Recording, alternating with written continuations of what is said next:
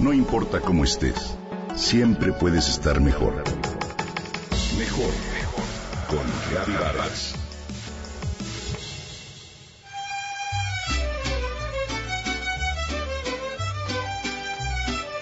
Hoy te quiero hablar de una mujer mexicana, maravillosa, orgullo nacional, pionera en el desarrollo del ballet folclórico que creó más de 60 coreografías de los bailes en México. Te hablo de Amalia Hernández hija de Lamberto Hernández y Amelia Navarro, originaria de Chihuahua, profesora, bailarina y coreógrafa. Nació en un septiembre de 1917. Gracias a su madre, Amalia y sus hermanas desarrollaron la sensibilidad artística, pues en el hogar se tocaba, la guitarra se cantaba y se pintaba. Precisamente bajo consejo de su mamá, Amalia y sus hermanas entraron a la Escuela Nacional de Maestros, pero también después, insatisfecha con la profesión familiar, Amalia dejó la escuela y decidió hacer carrera en danza folclórica y ballet. Por su parte, su padre construyó un estudio en casa donde recibió clases privadas de importantes maestros como los profesores Luis Felipe Obregón y Amado López, quienes le enseñaron danza mexicana. De acuerdo con sus biógrafos, Amalia comenzó a practicar la danza española con Encarnación López, la argentinita, y el ballet con la maestra francesa Nelsie Dambre y el ruso Hipólito Sibin. Estudió ballet también con la profesora Ana Sokolov. Amalia recogió los corrientes de baile popular regionales en su México multicultural. La recordada bailarina y coreógrafa mexicana ingresó a la Escuela Nacional de Danza en 1934 entonces dirigida por Nelly Campobello, quien fue su maestra, al igual que Gloria Campobello, Ernesto Agüero, Dora Dubí, Tessie Marcue y Senia Sarina.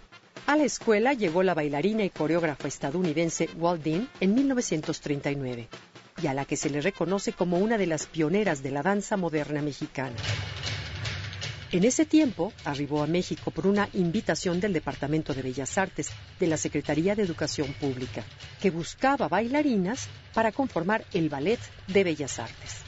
Amalia Hernández fue elegida para este proyecto, pero su familia la retiró del grupo.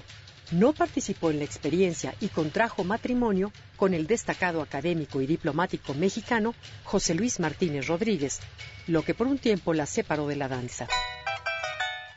En 1947, en el interior del Instituto Nacional de Bellas Artes, se creó la Academia de la Danza Mexicana, cuyos lineamientos consideraban que el arte popular era la fuente viva de conocimiento y de carácter de lo mexicano.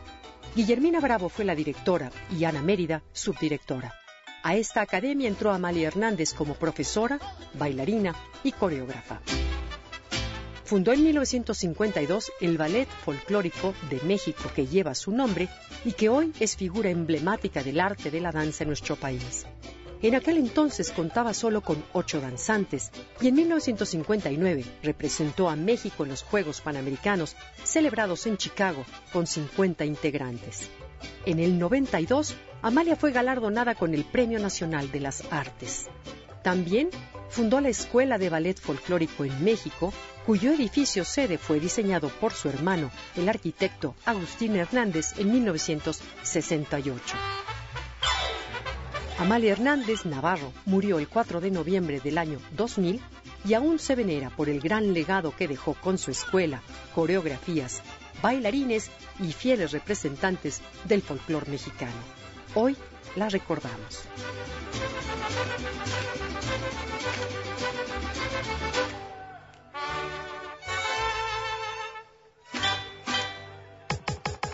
Comenta y comparte a través de Twitter.